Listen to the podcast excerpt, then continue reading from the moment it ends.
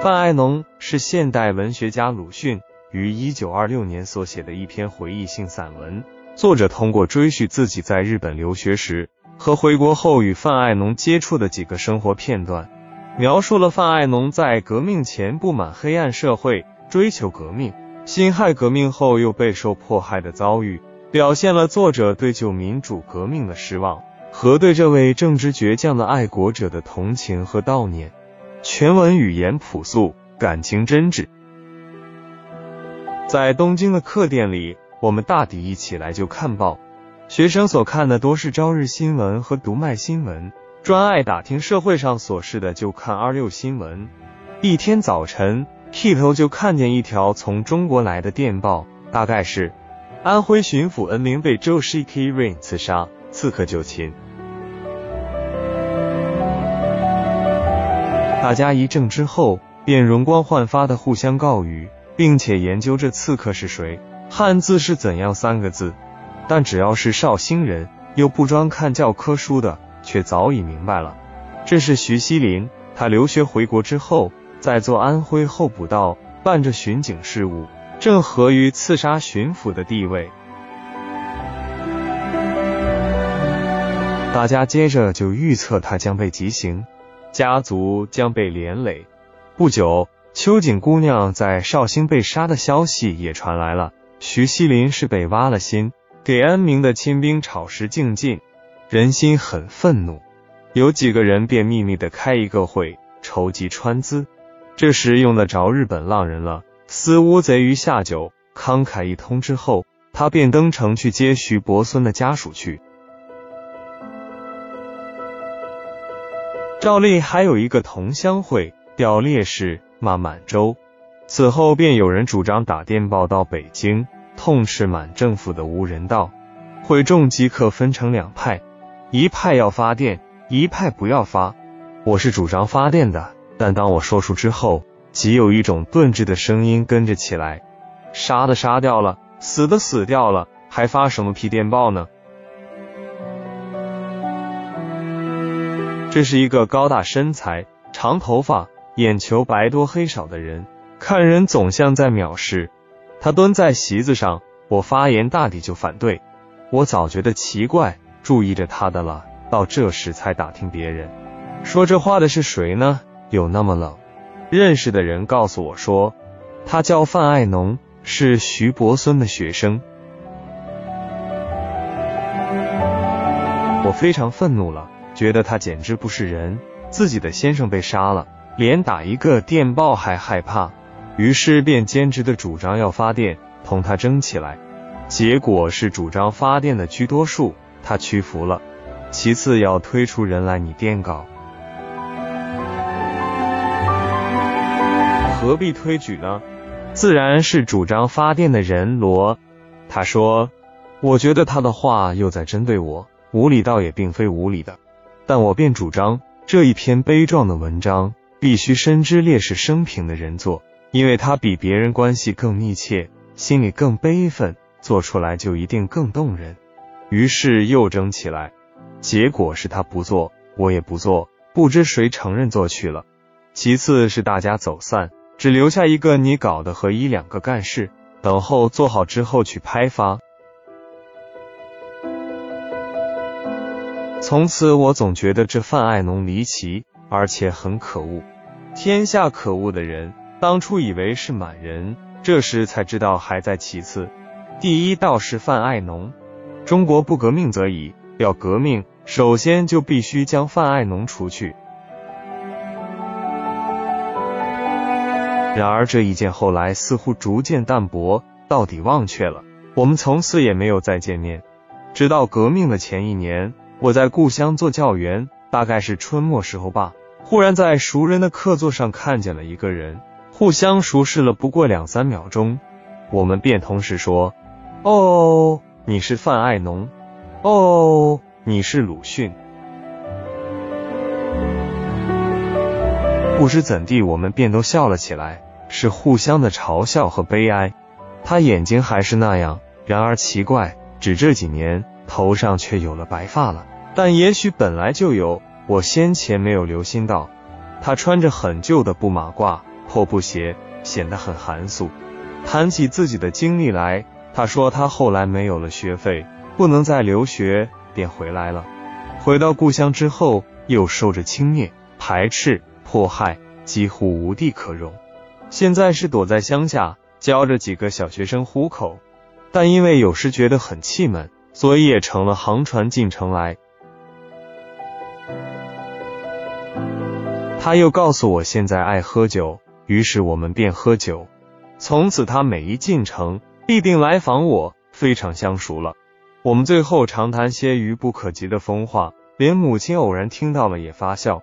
一天，我忽而记起在东京开同乡会时的旧事，便问他：那一天你专门反对我，而且故意似的，究竟是什么缘故呢？你还不知道，我一向就讨厌你的，不但我，我们。你那时之前早知道我是谁吗？怎么不知道？我们到横滨来接的不就是紫英酒和你吗？你看不起我们，摇摇头，你自己还记得吗？我略略一想，记得的虽然是七八年前的事，那时是紫英来约我的，说到横滨去接新来留学的同乡。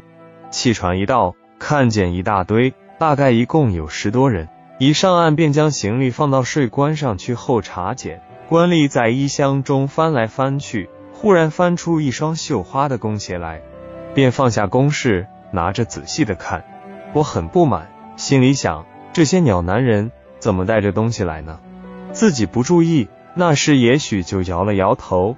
检验完毕，在客店小坐之后，即须上火车。不料这一群读书人又在客车上让起座位来了。贾要乙坐在这位子，乙要丙去坐。坐一位中，火车一开，车身一摇，即刻跌倒了三四个。我那时也很不满，暗地里想，连火车上的座位，他们也要分出尊卑来。自己不注意，也许又摇了摇头。然而那群雍容揖让的人物中就有范爱农，却直到这一天才想到，岂但他呢？说起来也惭愧，这一群里还有后来在安徽战死的陈伯平烈士，被害的马宗汉烈士，被囚在黑狱里，到革命后才见天日，而身上永带着匪刑的伤痕的，也还有一两人，而我都茫无所知，摇着头将他们一并运上东京了。徐伯孙虽然和他们同船来，却不在这车上，因为他在神户就和他的夫人坐车走了陆路了。我想，我那时摇头大约有两回，他们看见的不知道是那一回。让座时喧闹，检查时幽静，一定是在税关上的那一回了。试问爱农，果然是的。我真不懂你们带着东西做什么？是谁的？还不是我们师母的。他瞪着他多白的眼，到东京就要假装大脚，又何必带着东西呢？谁知道呢？你问他去。到冬初，我们的景况更拮据了，然而还喝酒讲笑话。忽然是武昌起义，接着是绍兴光复。第二天，爱农就上城来，戴着农夫常用的毡帽，那笑容是从来没有见过的。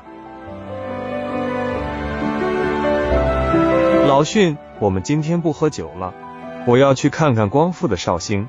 我们同去，我们便到街上去走了一通，满眼是白旗。然而貌虽如此，那骨子是依旧的，因为还是几个旧乡绅所组织的军政府。什么铁路股东是行政司长，前店掌柜是军械司长。这军政府也到底不长久。几个少年一嚷，王金发带兵从杭州进来了，但即使不嚷，或者也会来。他进来以后。也就被许多闲汉和新进的革命党所包围。大作王都督在衙门里的人物，穿布衣来的，不上十天也大概换上皮袍子了。天气还并不冷。我被摆在师范学校校长的饭碗旁边，王都督给了我校款二百元。爱农做监学，还是那件布袍子，但不大喝酒了，也很少有功夫谈闲天。他办事兼教书，实在勤快的可以。情形还是不行。王金发他们，一个去年听过我的讲义的少年来访我，慷慨的说，我们要办一种报来监督他们，不过发起人要借用先生的名字，还有一个是子英先生，一个是德清先生。为社会，我们知道你绝不推却的。我答应他了。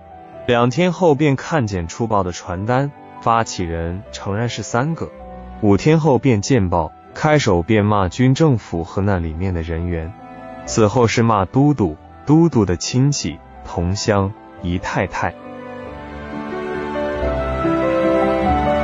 这样的骂了十多天，就有一种消息传到我的家里来，说都督因为你们榨取了他的钱，还骂他要派人用手枪来打死你们了。别人倒还不打紧。第一个着急的是我的母亲，叮嘱我不要再出去，但我还是照常走，并且说明王金发是不来打死我们的。他虽然绿林大学出身，而杀人却不很轻易。况且我拿的是校款，这一点他还能明白的，不过说说罢了。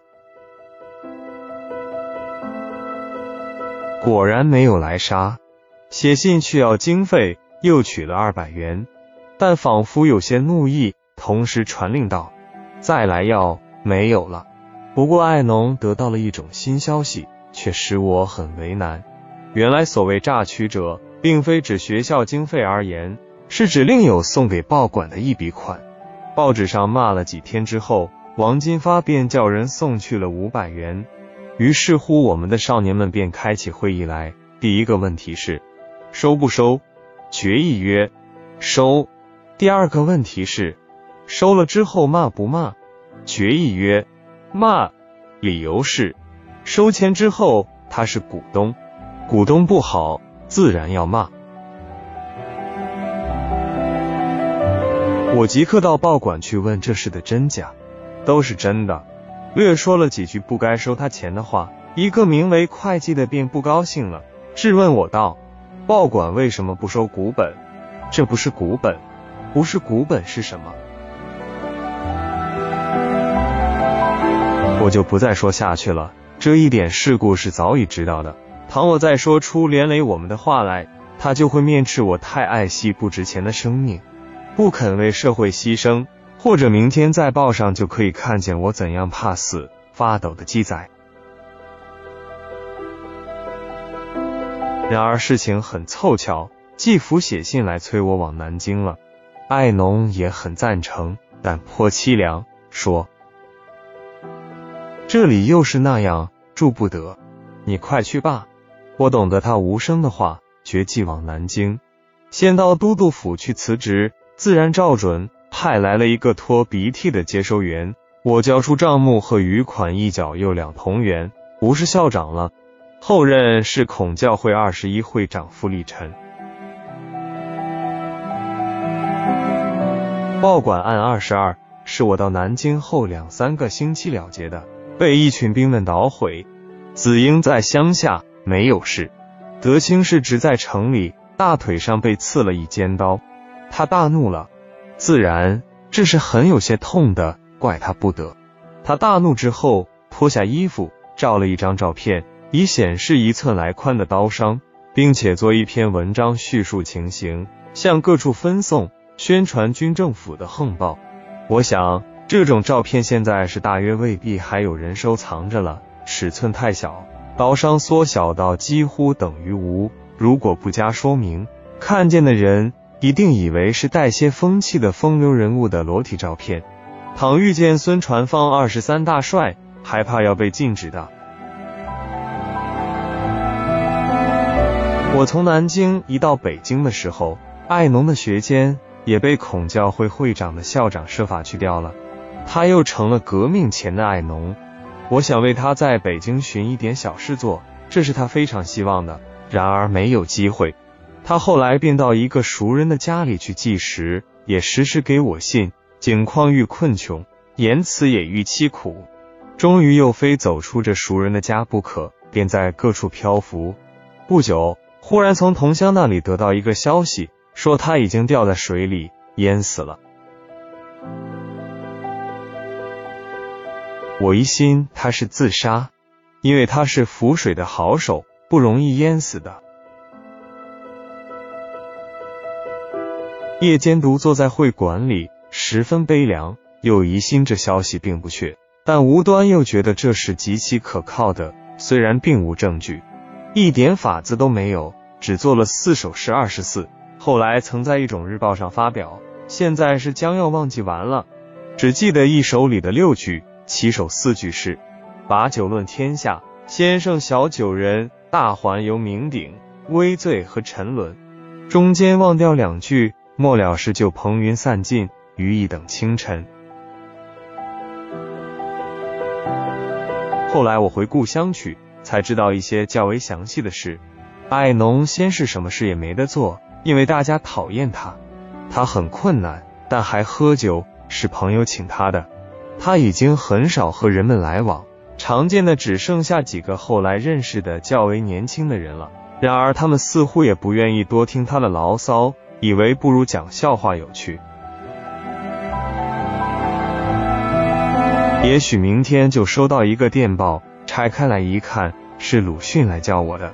他时常这样说。一天，几个新的朋友约他坐船去看戏，回来已过夜半，又是大风雨。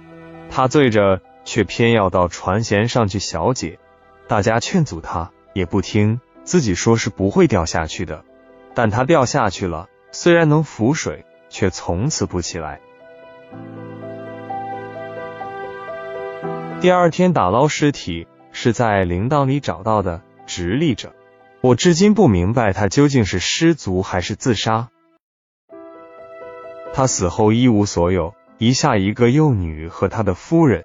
有几个人想集一点钱，做他女孩将来的学费的基金。因为已经提议，即有族人来争这笔款的保管权。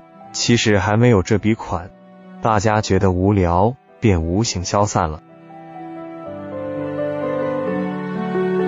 现在不知他唯一的女儿情况如何，躺在上学，中学已该毕业了吧？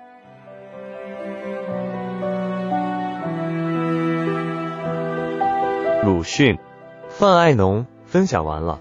小伙伴们 get 到今日之精神食粮了吗？祝生活愉快！